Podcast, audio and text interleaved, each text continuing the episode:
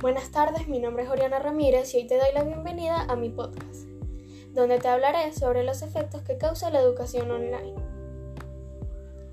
La crisis derivada de la pandemia por el COVID-19 ha generado trastornos en diversos ámbitos del quehacer diario.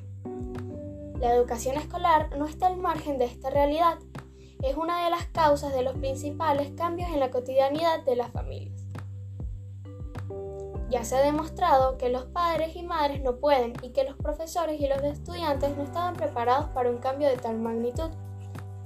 Pues no se trata solo de cambiar el formato de la clase, sino de comprender que la real educación a distancia requiere de modelos pedagógicos propios, señala Gabriela Martín, directora de Saberes Docentes.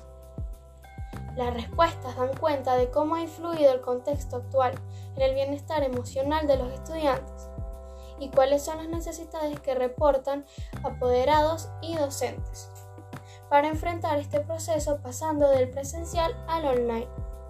Por otro lado, la mayoría de docentes considera que en este contexto el acompañamiento emocional a los estudiantes es más importante que la enseñanza de contenidos.